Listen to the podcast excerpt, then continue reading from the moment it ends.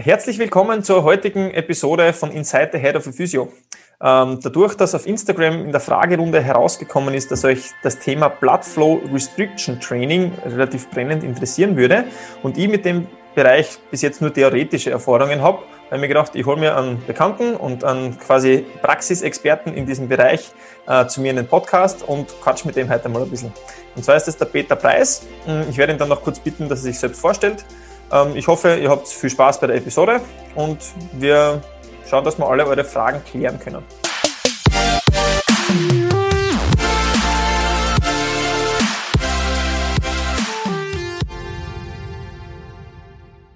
Lieber Peter, sei so lieb und stell dich einmal vor. Also, was sind deine Hintergründe? Was hast du so an Ausbildungen? Was prägt dich sportlich und was bringt dich zu, zu dem Beruf Physiotherapeuten? Schönen guten Abend. Ähm, danke für die Einladung. Ich bin sehr aufgeregt. Das ist mein erster Podcast. Und ähm, ja, äh, kurz zu mir. Mein Name ist Peter Preis. Ich bin ein Grazer Physiotherapeut in, in einer Gemeinschaftspraxis, äh, Praxis Orange. Ähm, und außerdem bin ich auch noch in, einer, in einem kleinen Gesundheitszentrum in Eckersdorf, das ist in der Nähe von Graz.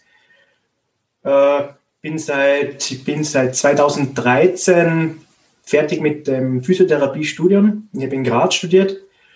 Davor habe ich äh, Geschichte und Sport, Lehramt studiert und habe bis vor äh, eineinhalb Jahren äh, beides, beide Berufe ausgeübt. Ich war Physiotherapeut und, und Lehrer am BG Kepler und bin jetzt seit eineinhalb Jahren ausschließlich in der, in der freien Praxis tätig und ja, wie tagt's da? Bitte? Wie tagt's da? Bist du happy?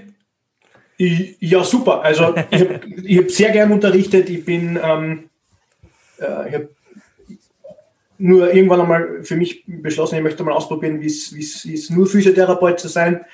Ähm, und, und bis jetzt ist die, äh, ist die Entscheidung äh, eine gute gewesen. Also auf alle Fälle.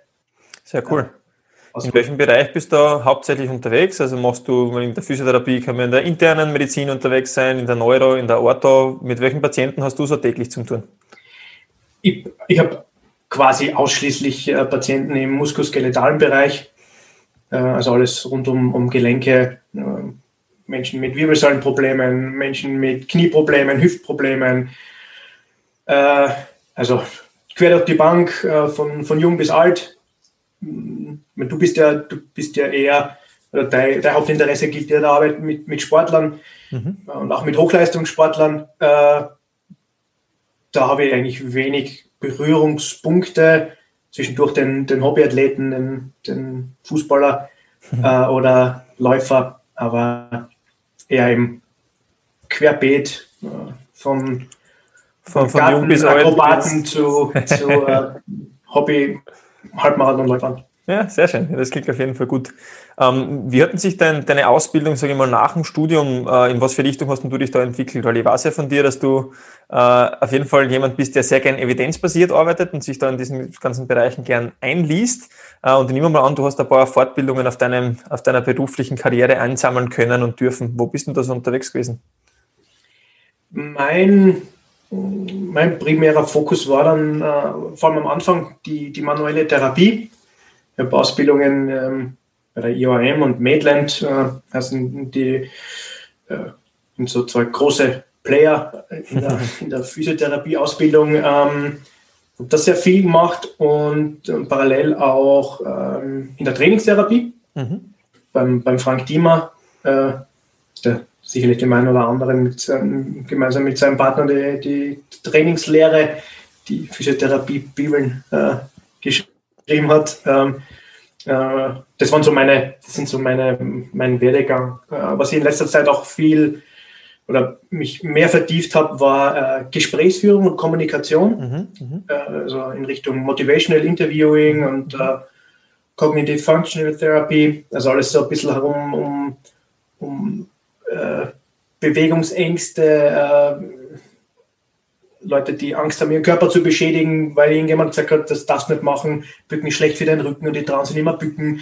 Die Bandscheibe springt da außer und deine Kniescheiben huschen dir davon, wenn du die Knie über die Zehenspitzen schiebst. Und genau, also Leute, die halber auseinanderfallen, wenn sie nur einen Finger krumm machen. Ja, ja. Ähm, und weil, ist natürlich, wir, wir wir machen einen, äh, Lust, äh, wir machen einen Schmäh drüber, aber in Wirklichkeit ist es ja, ist es ja wirklich äh, teilweise tragisch, wie, ja, wie Leute ja. in, ihrem, in ihrer Lebenswelt und in ihrer Bewegungsfreude äh, massiv eingeschränkt sind, weil sie alle möglichen Ängste haben. Und mein Zugang ist also mehr weg von, von der manuellen Therapie, von dem ich, ich äh, mache etwas an dir, mit dir, dass du wieder fit bist, hin zu wie können wir das, was du gerne machen möchtest, ähm, welche Mittel, welche Möglichkeiten, welche Bewegungen gibt es, mhm. die dir helfen, dass du zu deinen Zielen kommst. Und, und wie kann ich dich dabei unterstützen, dass du dir selber helfen kannst, im Endeffekt dann wahrscheinlich. Genau, ne? das ist ja. ein ganz ein wichtiger Punkt. Ja, ja.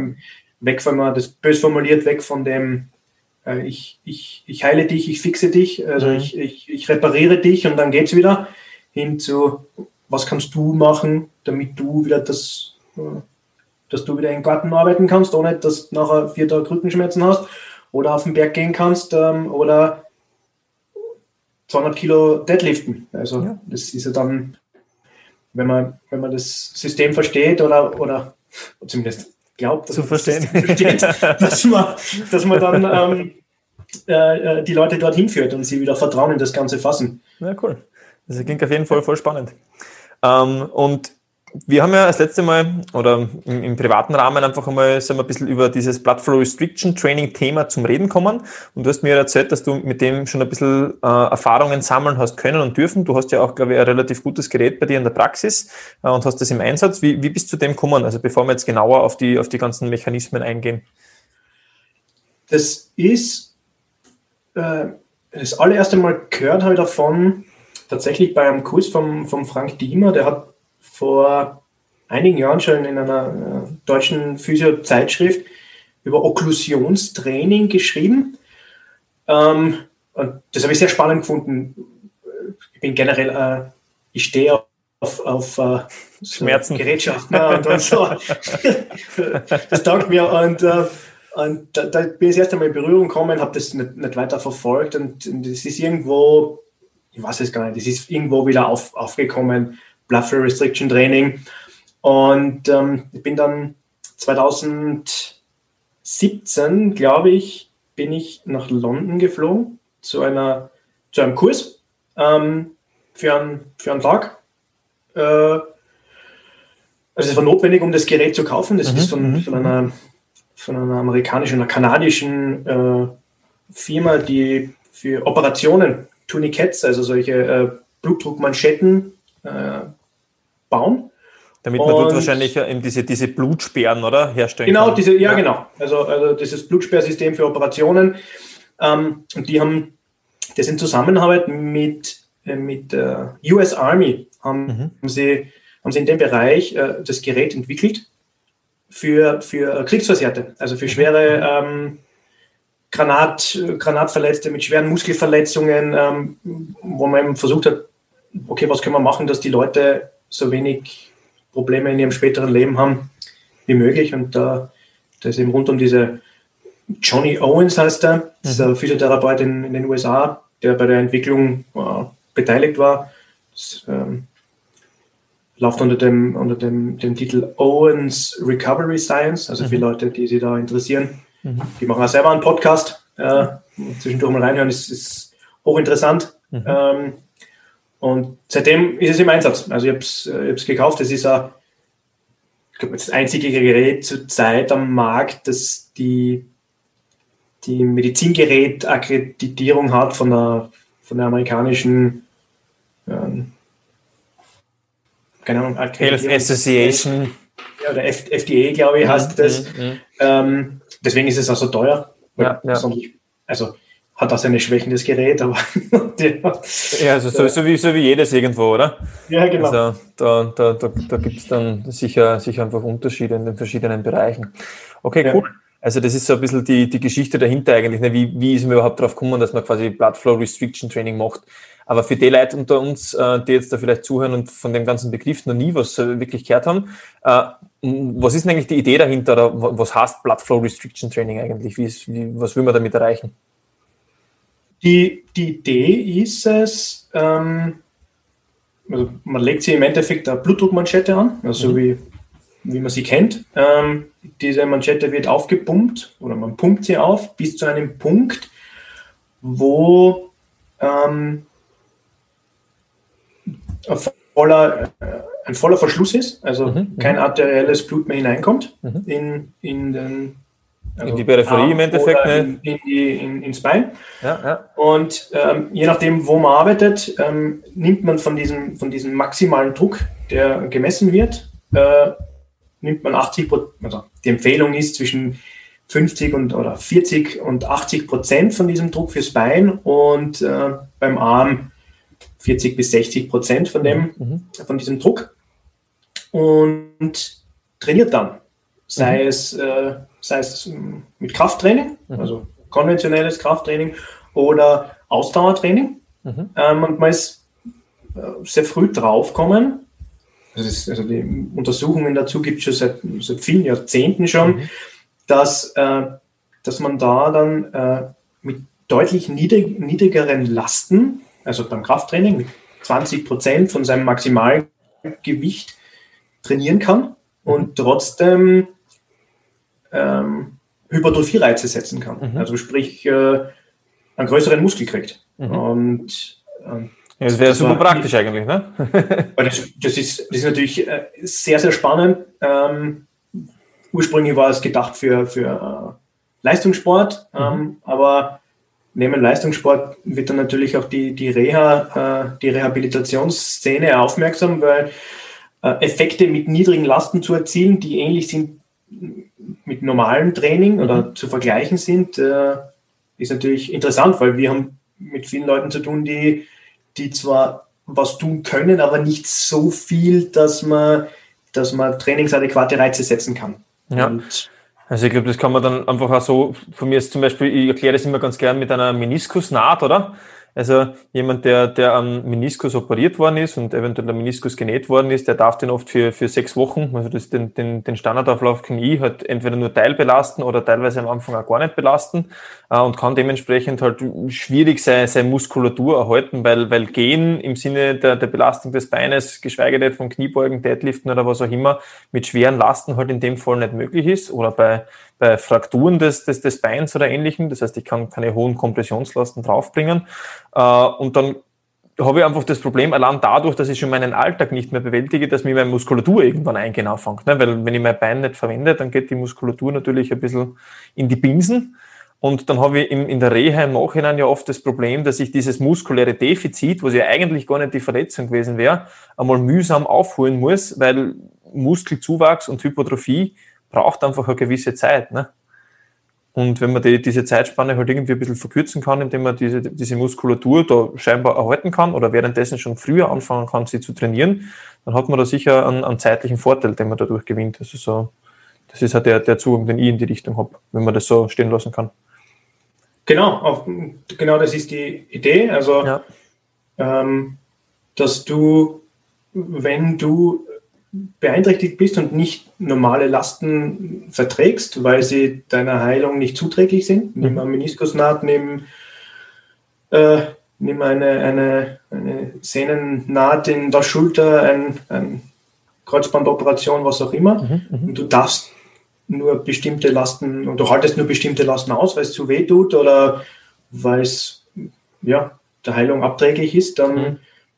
Und du hast die Möglichkeit, über über solche äh, Modalitäten frühzeitig zu trainieren, dann kannst du ähm, den, den Muskelverlust äh, gut gegenhalten. Und kommen wir nachher eh noch dazu. Ähm, es ist ja spannenderweise, äh, sind auch noch andere Mechanismen am, am, am Wirken, die, die auch in Richtung äh, äh Ausdauerleistungsfähigkeit und mhm. auch äh, zum Beispiel im Bereich der, der Knochenheilung äh, auch Auslenkungen hat. Ob die mhm. mhm. relevant sind, wissen wir noch nicht so. Aber mhm. Aber es gibt zumindest die Idee in die Richtung quasi.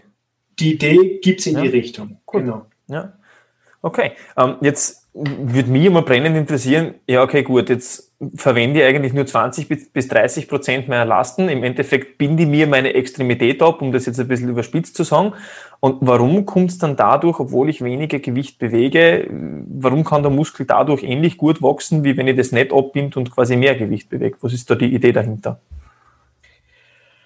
Ähm, die, also wenn man sehr, wenn man sehr einfach, äh, sehr einfach formuliert, ist durch die verminderte Blutzufuhr oder die Sauerstoffzufuhr wird die Muskulatur schneller müde. Mhm.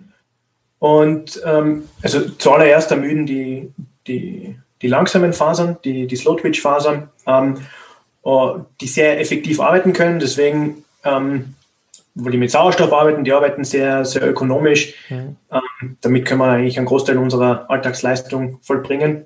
Und ähm, wenn die müde sind, weil kein Sauerstoff mehr da ist oder weil deren äh, Ener Energiezufuhr reduziert wird, dann greift der Körper, weil er seine Leistung weiterbringen möchte, also sei es ein Squat machen oder ein, ein Bizeps Curl zu machen, mhm. fängt er an, auf die weniger effektiven äh, oder ökonomischen Fasern zurückzugreifen, auf die, auf die Typ 2 Fasern, die ähm, irgendwann halt auch mal platt sind. Mhm, mhm und mhm. äh, wir wissen, wir brauchen für Hypertrophie brauchen wir einen, einen, einen Reiz, der uns in Richtung Erschöpfung bringt. Ja, mhm. also, dass die Muskelfasern ähm, am Ende sind. Und das erreichen wir durch, durch, diese, durch dieses System. Mhm. Also mein, mein, mein Zugang dann, zumindest auch das, was ich noch ein bisschen weiß, und ich habe mir dann, dann auch ein bisschen informiert, wäre ja, dass wir verschiedene Reize haben, die zu muskulärer Hypertrophie führen können. Also der eine und der größte Reiz, den wir ja meistens versuchen zu, zu bespielen, ist eben diese muskuläre Spannung, also eine maximale mechanische muskuläre Spannung, die wir versuchen durch hohe Gewichte irgendwo zu erzeugen und dass wir dementsprechend einen Reiz auf den Muskel und, und im Sinne von Muskelzerstörung im Endeffekt setzen kann, damit der Muskel dann quasi adaptieren kann und stärker zurückkommt, als er eigentlich davor war. Und ein anderer Reiz wäre scheinbar, der halt in, in Richtung Kraftausdauerbereich oft eher oder in höheren Wiederholungszahlen oft eher äh, vermutet wäre, oder vermutet wird, wäre diese, diese Minderversorgung des Muskels mit Sauerstoff. Weil dadurch, dass die Muskulatur ja prinzipiell über die ganzen Arterien und Arteriolen äh, mit Blut und dadurch auch mit gebundenem Sauerstoff versorgt wird, aber es dadurch, dass der Muskel immer auf Spannung ist in der Konzentrik und Exzentrik zu dieser, zu einer Kompression dieser Gefäße kommt, kommt halt weniger Sauerstoff in die Muskulatur. Irgendwann muss ich dann anaerob die Energie bereitstellen und der Muskel hat zu wenig Sauerstoff und damit irgendwas passiert.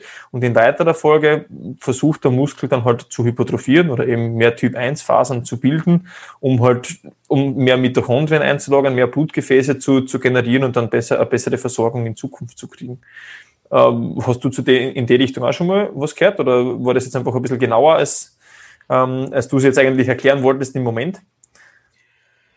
Ähm, die, für Hypertrophie an sich ist, ist, also zumindest soweit ich informiert bin, und da ist der, der Brad Schönfeld, Schönfeld äh, eine sehr gute Quelle. Mhm. Äh, die, die haben äh, ein, unlängst erst ein riesen, ein riesen Review rausgebracht über wann, wann haben wir überhaupt Muskelhypertrophie mhm. und mhm. Die haben als die Studien hergenommen mit, mit äh, hohen Belastungen, also hoher Intensität, äh, 90 Prozent vom 90 Prozent vom 1RM, äh, die haben mit niedrigen Wiederholungszahlen, die haben äh, niedrige Lasten, niedrige Intensität mit hohen Wiederholungsanzahlen äh, verglichen. Und, und, das große Kriterium für Hypertrophie ist aller Voraussicht nach, ähm, und das ändert sich vermutlich auch wieder, in zehn Jahren haben wir wieder eine mhm, andere Idee, mhm, mhm. aber ist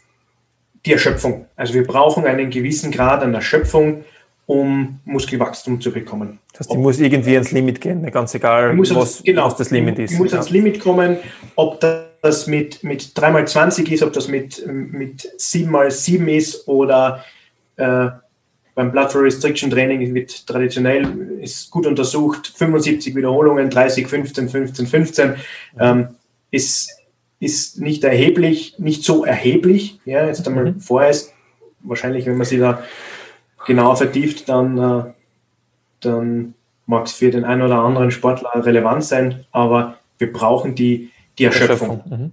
Das heißt, da ist die Kommunikation dann wieder wichtig, dass ich mit meinem Patienten wirklich ans Limit gehen kann und den entweder anschreie oder je nachdem, was er als Motivation braucht, damit er über seine Limits hinausgeht. Ne? Ja, und das ist natürlich, das ist ja auch, äh, es ist auch kein, kein, Zauber, kein Zauberding, äh, ja. das Blood Restriction Training. Du hast das ja schon, ich glaube, du hast es getestet. Hm. Das ist ja fürchterlich anstrengend. Das ja, ist ja, ja, alles andere als, als angenehm, wenn du das machst.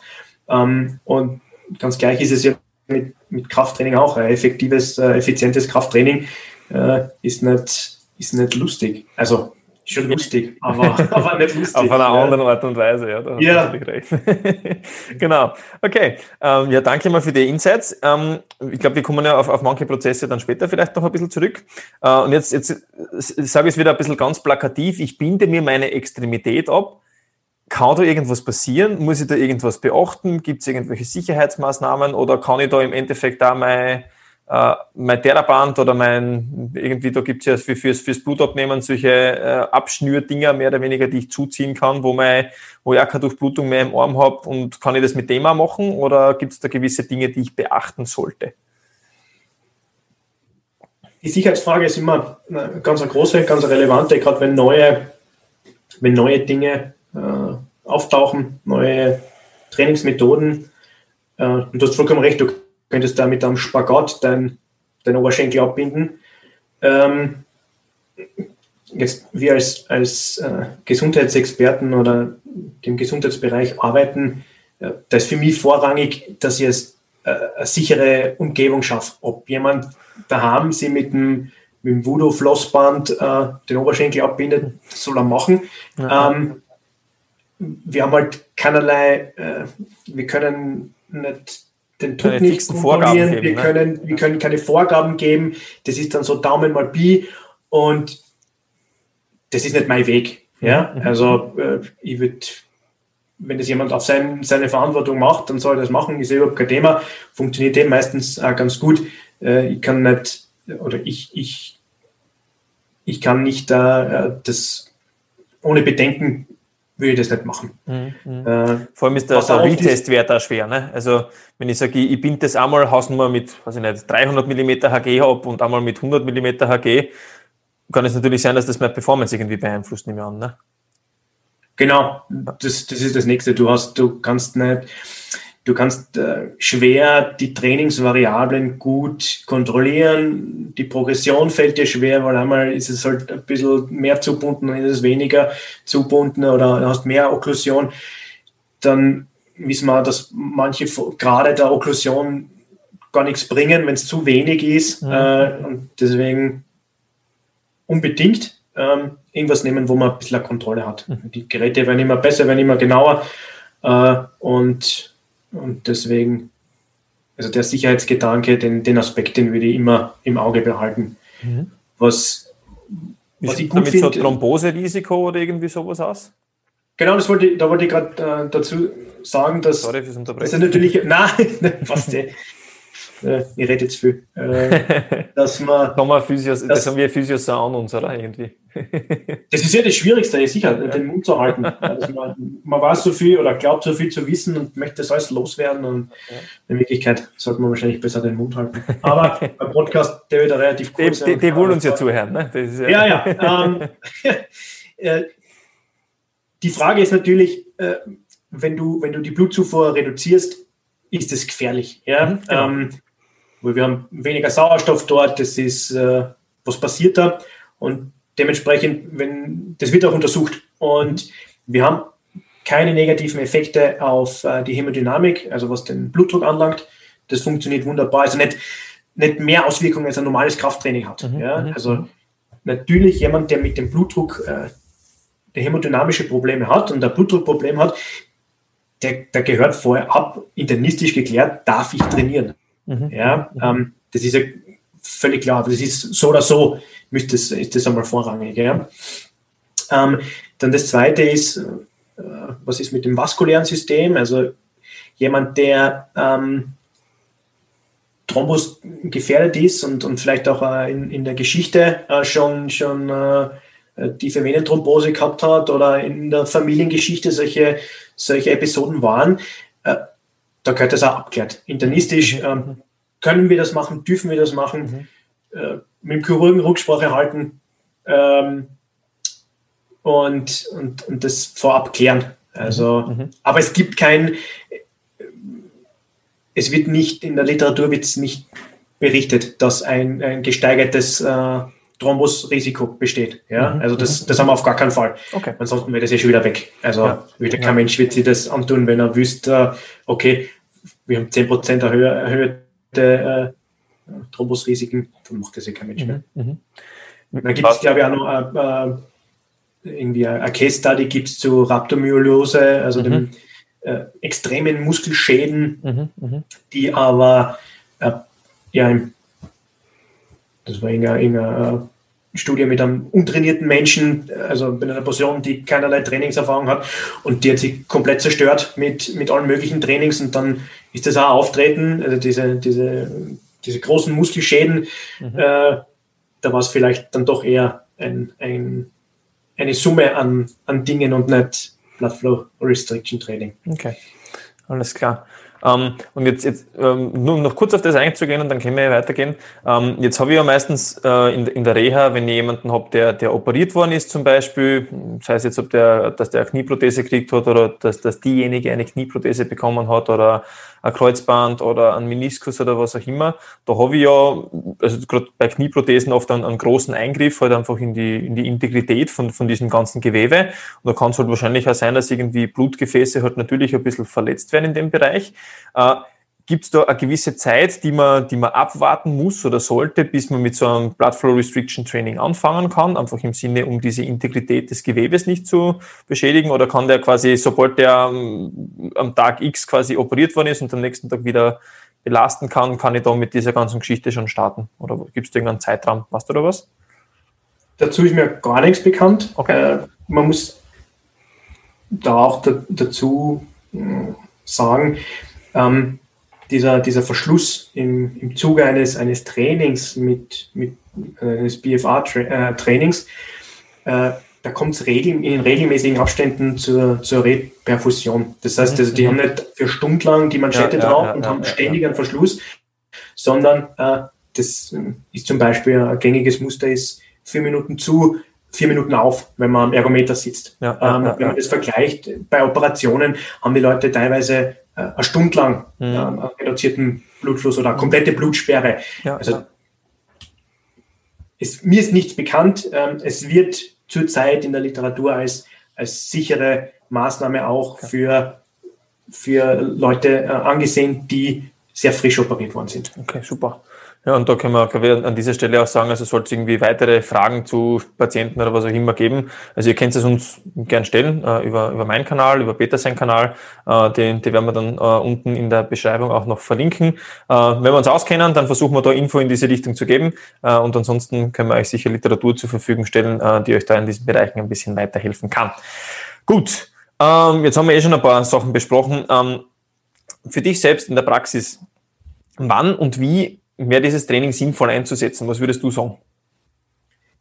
Wann denkst du daran, dass du das bei einem Patienten gebrauchen könntest?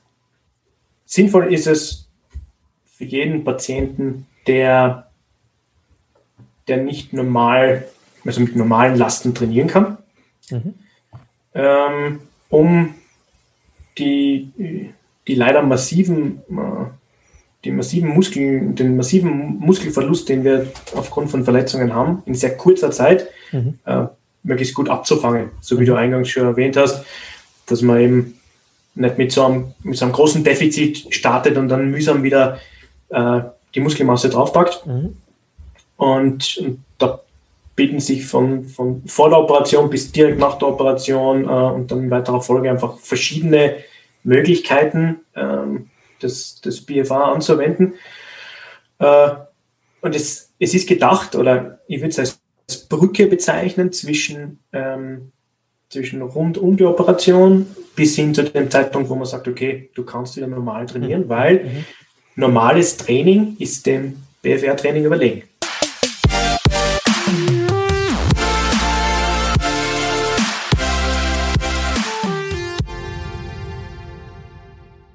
So, unsere Zeit heute ist leider Gottes schon vorbei. Aber der Peter und ich haben versucht, nach bestem Wissen und Gewissen für euch alle Vor- und Nachteile und alle Aspekte des Bloodflow Restriction Trainings aufzuarbeiten und haben dann, so wie ihr es von uns wahrscheinlich schon ein bisschen kennt, äh, die Zeit etwas aus dem Auge verloren und deswegen haben wir uns dazu entschlossen, die Episode in zwei Teile aufzuteilen. Das heißt, wer noch wissen möchte, welche Parameter man zum Bloodflow Restriction Training heranzieht und wie man es am besten in verschiedene Sportarten integrieren könnte, der schaltet am besten nächste Woche wieder ein und hört zu. Wir freuen uns auf weitere Zuhörer und bis dahin gerne über Feedback von eurer Seite. Dann können wir euch schon einmal gewisse Ressourcen in der Zwischenzeit zukommen lassen. Ich bedanke mich wieder fürs Zuhören. Wir hören uns nächste Woche. Für euch.